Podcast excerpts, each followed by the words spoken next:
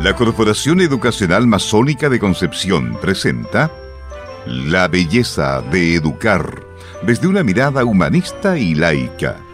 Un programa de conversación y diálogo de la educación regional y nacional. Con la conducción del profesor e ingeniero civil industrial José Vilche Vergara y el periodista Jorge Reyes Poblete. Corporación Educacional Masónica de Concepción, líder en la formación de personas con visión de futuro.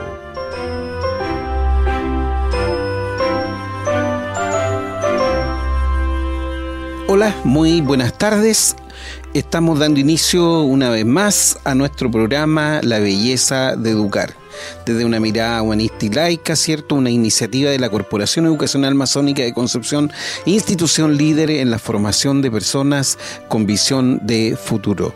Hola Jorge, qué gusto estar de nuevo juntos en este programa La Belleza de Educar. Hola, ¿cómo estás? Hola José, ¿cómo estás? Muy buenas, muy buenas tardes a ti y a todos nuestros espectadores de Radio Universidad de Concepción en el programa La Belleza de Educar.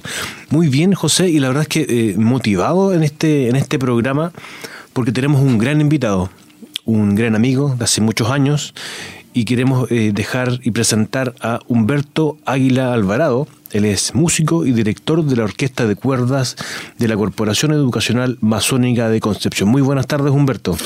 Buenas tardes, Jorge.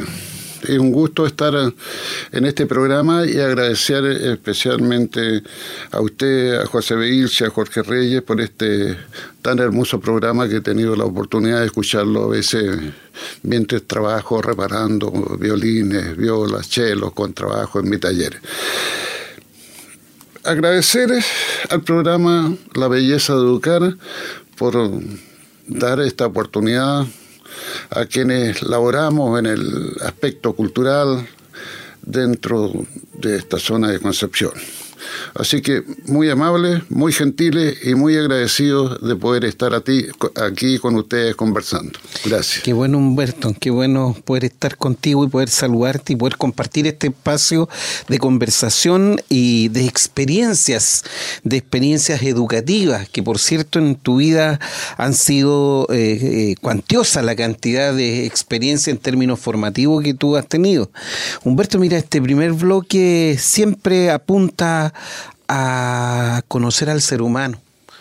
Este ser humano que en, alguna, en algún instante fue niño, que fue adolescente, que fue joven, y no sé, eh, fue construyendo un camino, un recorrido, un, recorrido, un periplo que, tiene etapas importantes. ¿Dónde, ¿Dónde nace Humberto? ¿Dónde se forma?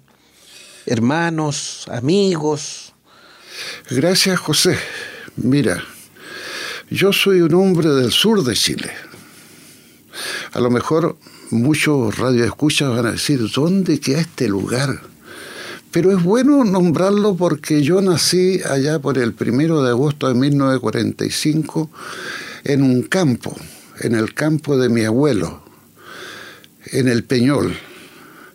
Y a la edad, esto para ubicarse queda al sur de Puerto Montt, entre la, provincia de Yanquihue y Chiloé. Ya.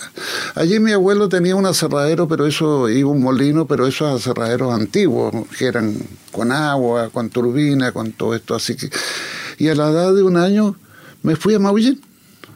Y en Maullín, otro pueblo que ya tiene ya casi 500 años, también en el sur, pero recordar que en esos tiempos Maullín era como una isla, porque para llegar no había locomoción directa, sino que había que llegar a un lugar que se llama La Pasada y allí llegar, pasar en bote al pueblo. Son tiempos pasados, pues, son tiempos que de otra de la primera mitad del siglo pasado. Claro, la primera mitad del siglo pasado, así que ya quien está hablando aquí tiene peina ya muchas canas, muchos lustros, muchos quinquenios pasados ya, entonces ha recorrido mucho en la vida. Eh, no sé si, si, sigo. Sí, dale, dale nada más. Y eso. Queremos conocer el todos esos detalles. De... Los estudios, quieren saber de. Ya. Mira, bueno, yo allí Después ingresé al colegio de las madres, no me acuerdo cómo se llamaban las monjitas, hasta tercer año. Mira, eh, toda mi formación básica fue muy católica. Eh, tenía, mi padre nunca fue muy mm, proclive a la iglesia. Ya. Pero tenía unas tías que si no iba a la misa de ocho, oh, era pecado. Había problemas. Problemas ya, pero tremendo, porque en un pueblo chico la religión, sobre todo en el sur, era tremendo. Pero recuerdo ahora, fíjate que eh, llegaron, empezaron a llegar los evangélicos al sur y empezaron a reunir los días domingos a los niños, porque nosotros nuestro gran juego, ese tiempo no existía toda esta tecnología que hay ahora, pues, era en la plaza jugar al trompo, jugar a, la bocha, esas cosas que si tú le hablas a los jóvenes de ahora no tienen idea qué es el trompo. Ah, hacer bailar un trompo. Claro. y a la bocha. Así que llegaron los evangélicos, mira, me, me estaba recordando y resulta que los evangélicos nos regalaban dulces. Nos regalaban dulce y refresco. Lo que era para un niño eso, porque ahora los niños, tú le, ese tiempo tú con gran esfuerzo en la casa comprabas una botellita de bebida, pero esa botellita de 250 no ahora que hay una de 2, 3 litros. Pues así que, bueno, pero hacer el cuento un poco más corto, eh, hice después, para el cuarto año, me trasladaron a la Escuela Superior de Hombres que queda en la parte superior del pueblo. Terminamos su estudio, en Maullín no había mucho que hacer porque Maullín era un, pueblo muy chico, muy pequeño, ¿ya? Eh, a consecuencia de eso se abrió un liceo coeducacional, ¿ya? Así que allí estudié el primero y segundo año de humanidades porque yo tenía un hermano, mi familia se componía en ese tiempo de mi padre, mi madre y dos hermanos, una hermana y un hermano, que eran mayores que yo. Ya, mi hermano también se había ido a estudiar a la escuela normal, que era ese tiempo era la alternativa que teníamos la gente del sur de poder salir y poder eh, proyectarnos en cuanto a educación. Así que él prefirió que yo me quedara dos años en el liceo y después dar los exámenes para entrar a ingresar a la escuela normal, que era bastante difícil. Bastante difícil porque tú tenías acceso a una beca de alojamiento, de comida, de todo. Eso fue ya en el año 1960-66, donde egresé con el título de profesor de educación primaria. Pero el año paralelo a eso también ingresé al Conservatorio de Música en la Universidad Austral de Chile, donde cursé los estudios de viola. Y, disculpa ahí un, un ¿qué te motivó a, ingresar a, ese, a esa área musical? Ah, mira, qué buena pregunta, eh, fíjate, porque en Maullín hay una, hay, no una orquesta, una banda musical. Y esta banda ya es centenaria. ¿eh? ¿Qué edad tenías cuando pasó eso? Eso de haber tenido unos ocho años, o entre ocho y diez años más o menos, si, era un niño, un niño. Entonces la banda tocaba en la plaza y mi casa queda frente a la plaza. Así que yo llegaba a la banda y varios niñitos porque daba una vuelta a la plaza primero tocando, pues íbamos atrás marchando. Hasta tanto era esto que don Ramón Toledo, que era un comerciante eh, de aquella época, porque antes había sido militar, entonces había tocado en la banda del regimiento, me llamó y empecé a tocar, me empezó a enseñar clarinete, y mi primer instrumento fue clarinete. Pero ya cuando estaba a punto de venirme para la escuela normal, llegó un profesor primario que era mm, Felipe Sánchez, que era amigo de mi hermano. Mi hermano tenía 12 años más que yo. Y él me colocó a estudiar violín. Así que allí empezaron mis primeros estudios de, con, el, eh, con el violín, a los 8 o 10 años ya. De tal manera que yo llegué a la escuela normal con conocimientos musicales, lo cual era muy valorado y te da un plus muy grande para poder ingresar y poder tener una de las 40 o 43 becas que, que se dan para todo el sur de Chile. Así que había que pelear. Mira, amplio el espectro. El espectro era bastante amplio. Entonces, si tú tenías el, el examen de música para ingresar a la escuela normal era de carácter eliminatorio, pues si, si tú no tenías las condiciones, no había caso. Y ese ingresa a la escuela normal, Humberto, ¿a qué edad fue? ¿A qué edad era? ¿A qué, a qué edad ingresaban los niños? 14 años. 14 años. Claro, Ah, o por sea, eso era- ya.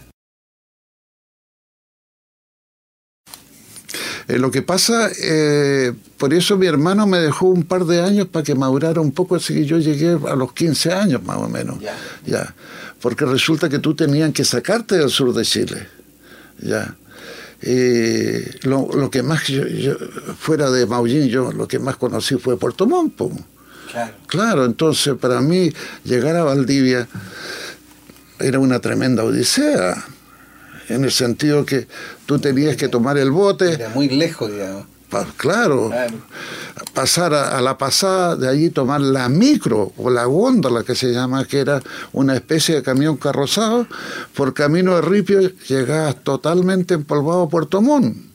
Allí tenías que dormir y al otro día a las 8 de la mañana tomar el tren, ¿ya? el tren A Valdivia. a Valdivia. Y eso eran 10, 12 horas, porque el tren iba pasando, parando, deteniéndose en todas las estaciones. Por eso esto yo pertenezco a ese otro mundo. Hace unos 15 días me invitaron a un encuentro de luthieres en Curaco de Vélez. Y, mm, puros jóvenes, habíamos 20. El mayor era con otra persona, éramos, éramos dos mayores, ya digamos 70, 75 años más o menos, promedio. Humberto, expliquémosle a los auditores qué es un luthier. Ah, ya. El luthier es el profesional que se forma para construir, reparar y restaurar instrumentos de cuerda.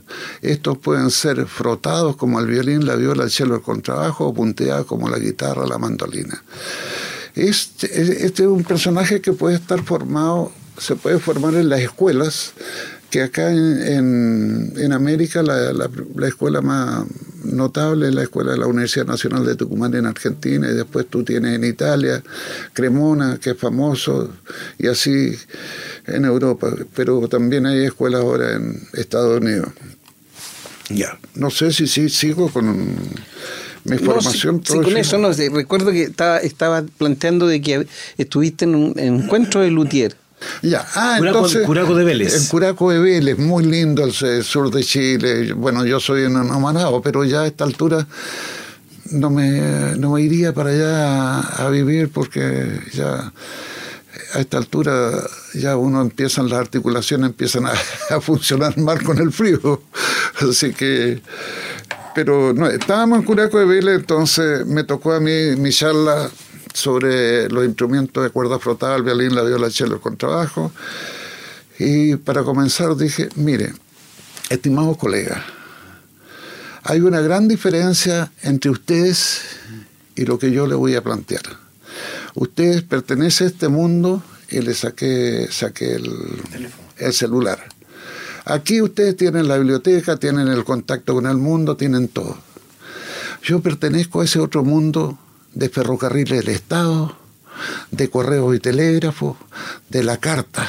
Cuando, porque, ¿Por qué le digo esto? Porque cuando yo estudiaba afuera, en Argentina, que está al lado, estábamos recién casados con mi señora, pero nos comunicábamos solamente por carta. Y cada 15, 18 días teníamos que tener un, eh, enviar una carta y esperar usted que llegara el cartero para, para, ver eh, cómo estaban las noticias para allá y por acá. En cambio, ustedes pescan el teléfono, estos otros tienen un problema con un instrumento, se contactan con Europa, con Asia, con, por donde ustedes quieran, tienen el mundo a sus manos, entonces esa es la diferencia. Ya. Oye, Humberto, antes de seguir esa línea, me gustaría que eh, me comentaras cuál es tu hobby, porque tú nos vimos un poco el, el, inicio de tu carrera en el tema musical, pero ¿qué hace Humberto Águila cuando no está en la música? Cuando no está en la música, justamente. Mira, muy linda pregunta, porque pocas veces me la he planteado, porque, claro, porque resulta que a ver, este, mira, la verdad que me, eh, me, pillaste de sorpresa con esta, porque el hobby, todo esto, el asunto de la lutería empezó como un hobby. Resulta que en aquella época, te estoy hablando del año 63, 64, en Chile había un, dos luthieres. Don Aral Broche, que estaba en Santiago, y el maestro Pérez.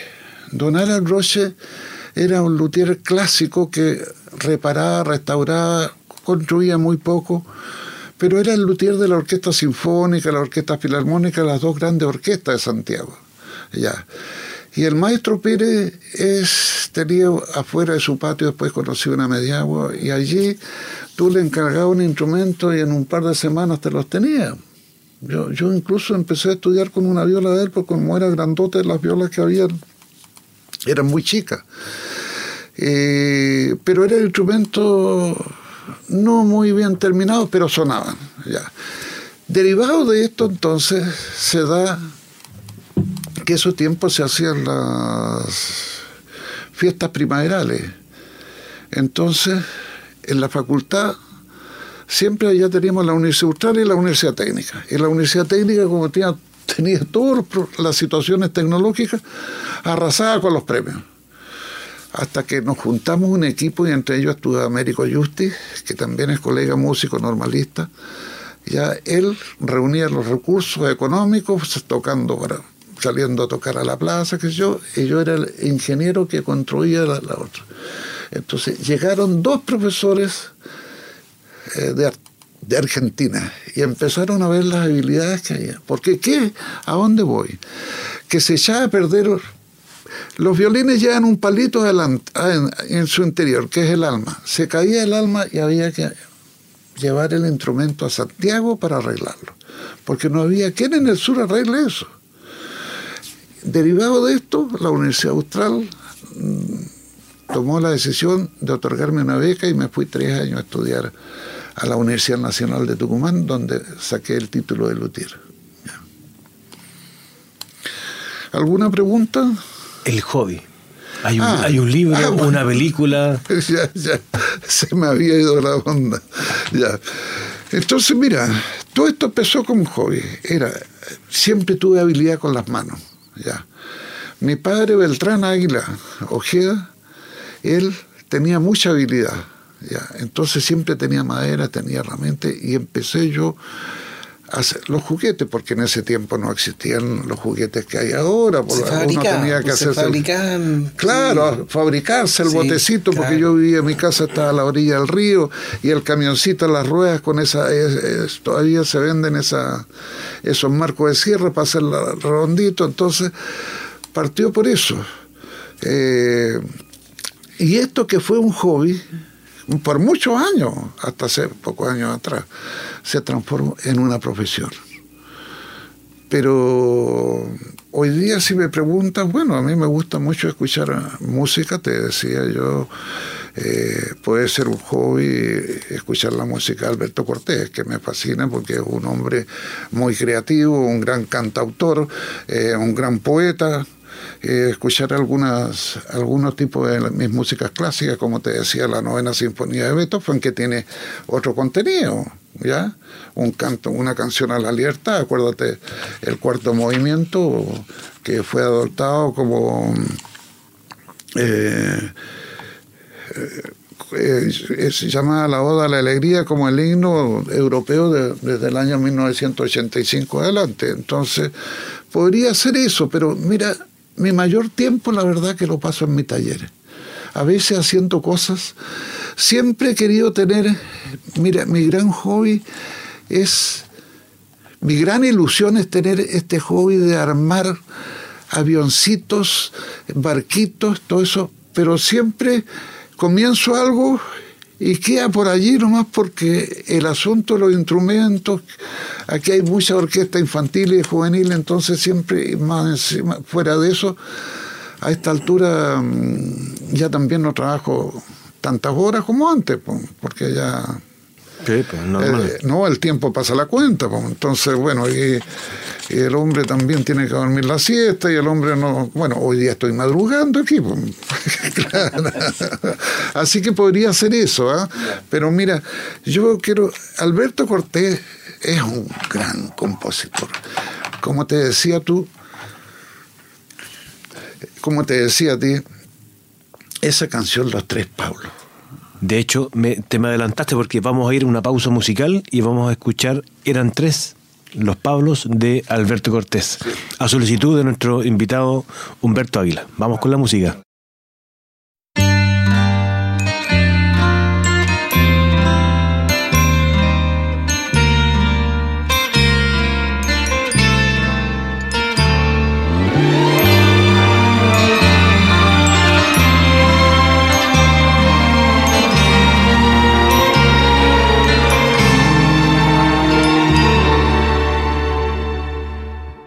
Eran tres, eran tres, eran tres. Eran tres con palomas en las manos. Eran tres y los tres eran hermanos de la luz, del amor y del saber. Eran tres y se fueron los tres. El primero detrás de algunos versos, el segundo a pintar el universo y el tercero en mitad de su niñez. Pablo Gorrión, Pablo poeta y marinero, Pablo Arlequín, Pablo pintor, Pablo torero, Pablo y Alcán Jusels, Pablo maestro, Pablos de todos, Pablos de nadie, Pablos nuestros.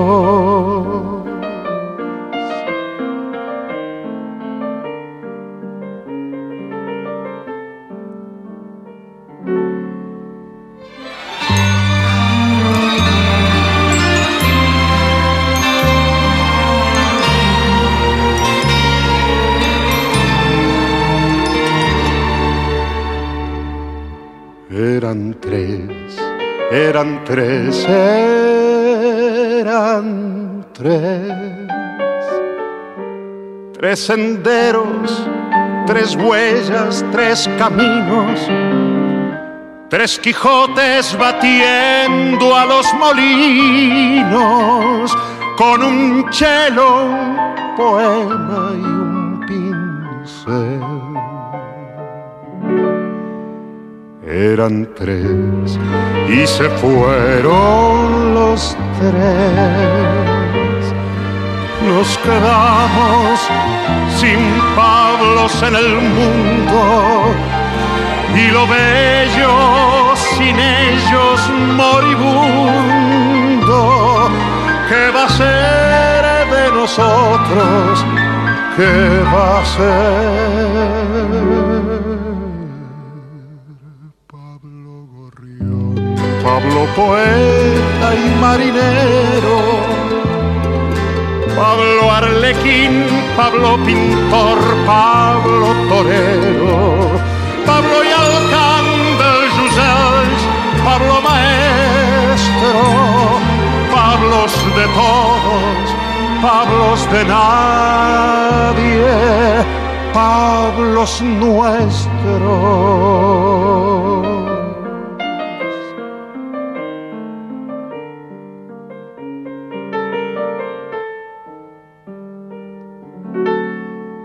Eran tres, eran tres, eran tres.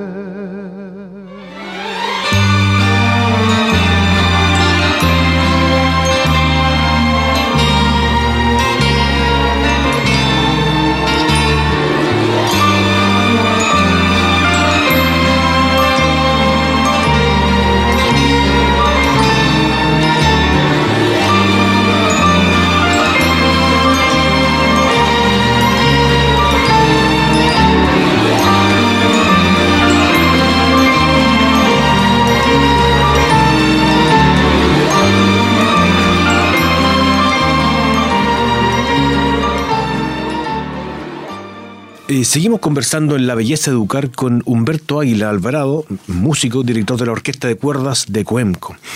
Humberto, en la primera parte conversamos un poco de tu experiencia de vida, de tu inicio en la música, eh, donde ya tuviste estudios en el extranjero, te fuiste perfeccionando en ese ámbito. Eh, y esta trayectoria te llevó a una experiencia profesional en el mundo de las orquestas y particularmente las orquestas juveniles también. Cuéntanos un poco de, esa, de ese derrotero. Ya, mira, bueno, todo esto partió. Yo trabajé en la Universidad Austral hasta el año 89, 1989. En 1989, eh, la verdad que estaba medio cansado eh, de las reuniones. Eh, ocupé en la Universidad Austral puestos directivos, como director del conservatorio, director reorganizador del conservatorio, después de, después me tocó, cuando hubo un cambio, ser director por cinco o seis años de la Escuela de Bachillerato en Arte, donde existían todas las ramas de, la, de las artes, llámese música, conservatorio, pintura, eh, escultura, teatro, danza, entonces... Y también fui miembro de la comisión especial de directores de escuela donde se veían las, todos estos, estos problemas en las terceras convocatorias. Entonces se, analizamos casos de jóvenes que, por ejemplo, estaban en cuarto año de una carrera y se habían echado ya por segunda o tercera vez, no me acuerdo bien, el ramo. Entonces nosotros teníamos que ver y todo eso. Bueno, como ya dije, bueno, esto yo estudié para ser músico. ¿Ya? Dije, bueno, y me empecé a preparar, llegó a Américo, conversamos, se abrió la posibilidad aquí una, de, unas vacantes en la Sinfónica Concepción y me vine a Concepción. Llegando a Concepción aquí me encuentro con todo este espectro de la orquesta infantil. Entonces, para empezar, eh, este famoso proyecto de Curanilagüe que ya lleva algo de 34, 35 años. Entonces, comencé allí, ya. Humberto, ¿quién fue el, el, el ideólogo de esto? ¿A quién se le ocurrió que era posible que sectores deprimidos, quizás económicamente o en términos de cultura, pudiesen acceder a la música docta, que empezaran a, a, producir eh, música estos niños, estos adolescentes. En Chile, te refieres a Chile. Chile, claro. En Chile, bueno, esto comenzó en La Serena, no me acuerdo en este momento el nombre preciso de una persona, pero empezó en La Serena, me da la impresión por la Universidad, eh, la Universidad del Norte. Ya. ya. Y él fue, parece, el primero que creó esto y empezó con estos movimientos, porque esto venía desde Venezuela. Ya. En Venezuela había ahí y todavía debe existir, no sé, la verdad que ahora no sé cómo estará la situación, pero mm. eh, hubo todo un movimiento, acuérdate que han salido grandes músicos en Venezuela, grandes directores, hay un director joven muy famoso que dirigió en Europa y el único que ha dirigido la Orquesta eh, Filarmónica de, de Alemania ya. Entonces, esto vino después de eso. Y acá, en el sur, todo esto irrumpió muy, eh, muy fuerte después de lo que pasó en Curanilahue, donde se tomaron 43, 45 niños de sectores medios. hablemos, estamos hablando solamente del aspecto económico. Entonces, fue muy interesante el proyecto y allí empezó Américo, que es el que gerenciaba esta, toda la parte intelectual, artística, digamos, Javier Santamaría, Bernal Lindel y yo. Ya. Después se integró una flauta y empezamos de a poco a poco. Tanto fue el éxito esto que llegamos a Alemania a tocar a Alemania. Claro, pero, pero eso se hizo en acuerdo con algún alcalde, con alguien. Claro, sí, el alcalde, el alcalde que había en esa época era el señor Fierro. Ya. Y él, bueno, otorgó y mm, otorgó el presupuesto, el primer presupuesto para poder hacer eso. Esto. Ya, y bueno, para el viaje a Europa recorrimos bastante Alemania, estuvimos un mes afuera, lo que no es fácil, ya, para mantener 40, 45 más los profesores, ya, y, y también en España. Pero ahí tuvimos el apoyo de, en España, del el hermano de la señora del presidente, es presidente Lago. Así que bueno, de allí comenzó todo esto. María Luisa Durán. ¿O no? Sí. Sí. De María El hermano. El hermano. Ella, él nos recibió en España, él nos ayudó con el presupuesto. Ah, claro, ya, ya, otorgó presupuesto porque allá en España había una mm, un grupo que patrocinaba y ayudaba a esto, porque eran de alto costo, había que comprar instrumentos, había que pagar profesores, todo.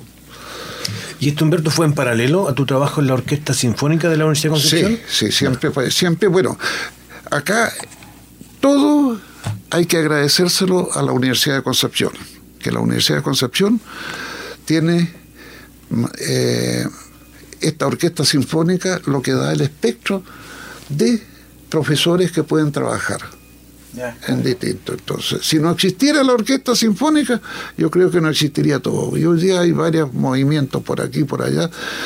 Acuérdate que eh, colegios muy básicos tienen su orquesta y celebran sus navidades con orquesta, que es lo que nosotros pensamos a futuro también. Pues espero que no venga otra pandemia, porque lo que vamos a conversar más adelante seguramente. Eso, en el siguiente bloque. Sí, ya. Así que, pero en el fondo, eso, en la Orquesta Sinfónica de la Universidad de Concepción tiene una mixtura con el este eh, surgimiento, este este boom de la orquesta juvenil Exactamente, exactamente. Yo creo que hay que agradecer a la claro, universidad. pero es la cantera de profesores que Exacto, la cantera de profesores que, da para poder que puedan llegar profesionales de nivel para poder mantener todo este bagaje de, que hay en toda la zona. ¿Y cuál dirías tú que es este, esta sensación, este, esta, no sé si es la, no sé si es emoción o es eh, en cautivar a los niños, porque es distinto enseñarle música a un adulto, a un profesional, que a un joven. Eh, ¿Cuál es esa gracia que tú ves en ese aprendizaje? Bueno, mira, enseñarle música, yo creo, bueno, aquí tiene que haber una trilogía La trilogía sea muchas cosas, sea en cuenco, sea en todo, en la orden masónica, ya. Pero aquí tiene que estar el alumno, el profesor y los apoderados. Si cualquiera de esos no funciona, el proyecto no funciona. El alumno, el apoderado, porque el apoderado, el niño es niño. Y el niño, si tú tiene la alternativa de ir a jugar una pichanga de fútbol o estudiar violín, se va a ir a jugar la pichanga de fútbol. Entonces ahí tiene que estar el apoderado. ¿Ya? Para poder, poder colocar un poco de orden. Y el profesor para poder encauzar adecuadamente, acorde a los tiempos que corren, no como nos formamos nosotros, pues nosotros nos formamos con la escuela, escuela alemana. Eh, no sé si será bien decirle, la... el orden era el orden, y punto. Y si no, después venían los que, que tienen cierta edad, deben saber cómo era la educación. ¿Cómo era la sangre? No, la letra con sangre. La letra con sangre Y, eso no había discusión, porque ahora. Notable frase del siglo pasado. Hoy día eso impensable no, impensable porque Si no te demandan, claro. Así que, mira, tiene que haber ese, ese feeling entre estos tres elementos, ya. ya. Mm, oye, Humberto, y y bueno, dentro de eso, cuando tú hablas de que viajaron por Alemania, anduvieron en Europa, eh, eh, pero eso es con 45, 40 y tantos niños que acompañaron, que nunca en su vida jamás pensaron que iban, o su familia, que era, posible hacer eso, digamos, pero, pero esos niños efectivamente hicieron realidad. Y además que hay tantas historias bonitas porque la música además, lo que tú nos has contado en otras conversaciones, de que incorpora mucha disciplina, mucha responsabilidad. Y por lo tanto esos niños después cuando se hacen adolescentes, jóvenes y tienen que ingresar a la universidad, muchos de ellos han terminado estudiando carreras universitarias y se han convertido en maravillosos profesionales y no necesariamente profesionales de la música, de diferentes, diferentes áreas o del, conocimiento. Y por lo tanto, ahí hay una riqueza, Jorge, que es interesante destacar de este, de este proyecto. Yo creo que ustedes tienen, tienen sembrado un poquito lo que es el ámbito de la región universitaria con niños que partieron en, en una orquesta y que hoy día son profesionales de primera línea. Sí, la verdad que sí. Eh, estaba tratando de retroceder un poco en el tiempo, pero de estos coloquemos un promedio 44, 45 alumnos para 45 niños. Yo creo que más de 7 no son músicos. Ya. O, puede que me equivoque, ¿ah? porque si hay alguien allí me corrige, pero el número menor es músico. El resto son profesores, en el caso de mis alumnas de viola, la mayoría son profesoras. Ah, no, hay una que es ingeniero civil, ingeniero civil, no sé en qué especialidad. Ya. Ah, hay otro que es odontólogo. Entonces, todo, ¿por qué? Porque la música, tú, para estudiar el instrumento, como el deporte, como cualquier cosa en que tú quieras proyectarte y salir adelante, tienes que tener disciplina. Y la disciplina consta de tener horarios, de tener respeto, de interactuar con tus compañeros, etcétera, etcétera. Entonces, el estudio de los instrumentos te desarrolla mucho la capacidad mental para poder proyectarte en cualquier espectro de la vida. Ya, oye, Humberto, y dentro de esos músicos, ¿hay alguno que se haya ido proyectando así de manera significativa en su desarrollo musical? Bueno, está el tallo que le decía, porque en este momento no me acuerdo el nombre, que está en la Universidad de Talca. Ya. Él es concertino de la orquesta de la Universidad de Talca. Ya. Y también está incursionando como director de la orquesta. Y Freddy Varela, me acuerdo, yo creo que estaba también de los jóvenes. Ah, bueno, Freddy Varela es de Concepción. Ya. Sí, pero él, él se inició en la Academia Bach. ya. Bueno, él es una persona que se proyectó mucho y se ha proyectado y se sigue proyectando porque es concertino de la Orquesta Filarmónica de Buenos Aires, el teatro trabaja en el Teatro Colón, es concertino aquí de esta orquesta, yo no sé cómo se las arregla para, para su programa, entonces pero en general ya los frutos de todas estas orquestas juveniles se están viendo porque hay la misma sinfónica, llegan muchos extras a trabajar allí y otros el, hay otro niño, el Gerson también, que, igual está ahí en la fila de los segundos violines. Humberto, y, a propósito de la pedagogía, cuando hablamos de concertino, ¿de qué estamos hablando para que los auditores entiendan el ah, el, concertino, bueno, la orquesta, usted, cuando ustedes ven la orquesta en el escenario, tienen una mano derecha, una mano izquierda y una derecha. El que está al lado afuera, en primera fila, al lado del director, y, que se para para afinar y dar el la, ese es el concertino. ¿Quién es el concertino? Es la persona que tiene a cargo la parte funcional artística con los instrumentistas de cuerda y los de viento también, porque él es el que maneja y da el la, le pide el la al oboe, el oboe se para, da el la y él también va afinando primeros violines o las cuerdas, qué sé yo. Es el. ¿Es como una figura como del capitán del equipo? Sí, sí pero digamos, mira, el primer, el, primer, el primer jugador, si estamos hablando en ese ámbito, ya.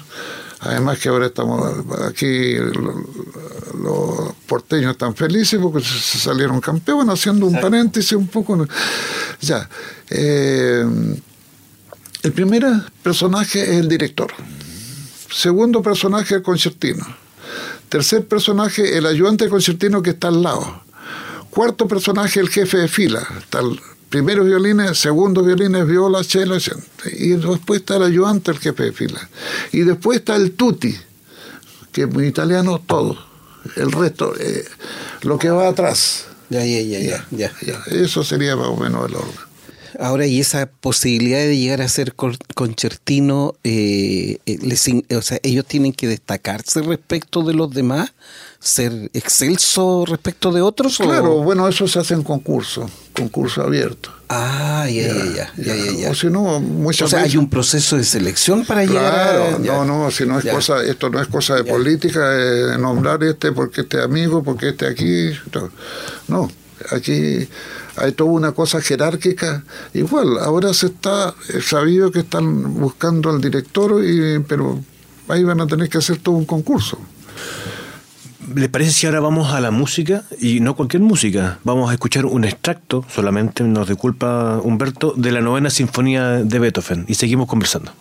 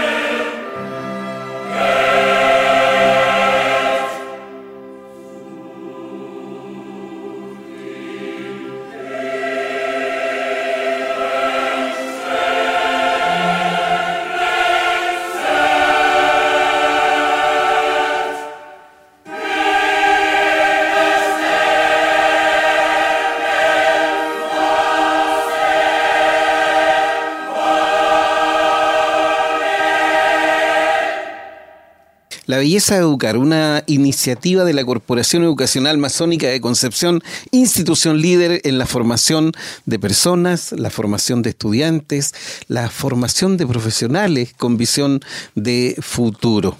Recordemos que las universidades a rato entregan certificaciones y grados, ¿verdad? Pero finalmente los profesionales se hacen en el camino y por lo tanto los grandes profesores finalmente se hacen en las salas de clases. Eh, Humberto, y vamos al tercer tema. Eh, cierto, eh, en la actualidad tú eres el director de, de, la orquesta de cuerda de la Corporación Educacional Masónica de Concepción. Un proyecto, cierto, del cual has abrazado, que por efecto de la pandemia prácticamente se, se, se desinfló todo ese trabajo que ya llevábamos avanzado como, como, como esta orquesta, pero que otra vez se retomó y que ya deberíamos estar viendo resultados interesantes el año 2024. Cuéntanos un poco de esa experiencia de estos estudiantes, los orígenes, colegios, los orígenes, claro. Ya, gracias. Eh, gracias por recordarme los orígenes. Todo esto, Cuenco siempre ha sido amante de las artes. Yo creo porque los colegios masónicos y los masones tenemos una sensibilidad especial también con todo el quehacer artístico. Resulta que para un aniversario, no sé, o alguna, alguna de estos eventos, en aquel tiempo, don Maximiliano, o el querido hermano Maximiliano, voy a llamarlo así porque era de mi logia, Lorenzo Arena Bolívar, número 197, trajo a, a la Verónica Villarroel. Y la Verónica Villarroel hizo una presentación en el Teatro del Casino. Terminado eso, como yo a la señora Verónica Villarroel en varias oportunidades en mi tiempo pasado cuando era músico, músico activo, digamos, bajé a felicitarla. Y en eso estaba con el querido hermano Maximiliano. Y la, señora Verónica Villarroel le dijo, bueno, ustedes tienen muchas posibilidades, tienen colegio, hay mucho, etcétera, etcétera, y se fue. Y el querido hermano Maximiliano me dice, bueno, pues usted tiene la palabra. Me dice, sí, le dije, yo no tengo ningún problema, yo tengo la palabra, pero usted tiene el capital. Los recursos. Claro. Así que si usted procede con todos los bienes materiales que se llama comprar instrumentos, contratar profesores, etcétera, etcétera. Y eso fue una conversación muy corta. No hubo nada más. Humberto, la próxima semana llévame un proyecto a mi oficina. Así que realicé el proyecto donde iban los instrumentos a comprar, y cómo iban a empezar a, a trabajar, cuántos alumnos iba a tener, cuántos profesores, etcétera, etcétera. Ya se contrataron las cosas, se compraron los instrumentos y así comenzó este proyecto. El querido hermano Maximiliano no era hombre de grandes palabras, de promesas, era más de que hacer las cosas.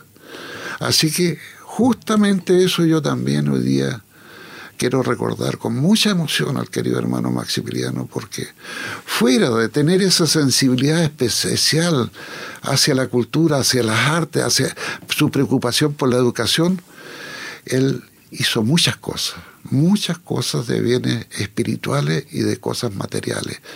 Así que espero que el grande arquitecto del universo le tenga un lugar muy especial y que arriba sigue. Así es, Humberto. Fíjate que la verdad es que a los auditores nosotros le, le podemos explicar que don Maximiliano Díaz Soto, quien fue presidente de la corporación por más de una década, ¿verdad? Él falleció hace un par de semanas eh, en el cargo de presidente de la, de la Corporación Educacional Masónica de Concepción. Y efectivamente él, aunque no, aunque no, no, no, no, a ver, él, él todas las buenas iniciativas las apoyaba y, especialmente cuando era, era eh, en beneficio y con, en contribución de los estudiantes. Y efectivamente, ahí esta orquesta de cuerdas se, se implementa de manera notable en todos los colegios de la corporación. Y lo maravilloso de eso, y esto yo lo he explicado un par de veces aquí en la radio, de que ahí se encuentra la sociedad se encuentra la sociedad porque en nuestros colegios hay dos colegios que son gratuitos, en donde convergen personas que son modestas en términos de recursos o que son modestas en términos de formaciones profesionales o, u oficios de lo más variado, pero también tenemos colegios, dos colegios que son particulares pagados, donde llega el hijo del médico, llega el hijo del empresario, y ocurre que en la orquesta, en ese grupo que se conforma, ahí está la sociedad. Y lo maravilloso de eso, que estos niños que están en formación, 8, 10, 12 años, ellos no discriminan, ellos para ellos es indiferente esta cosa de tener o no tener o estar en un estadio de la vida distinto a otros seres humanos.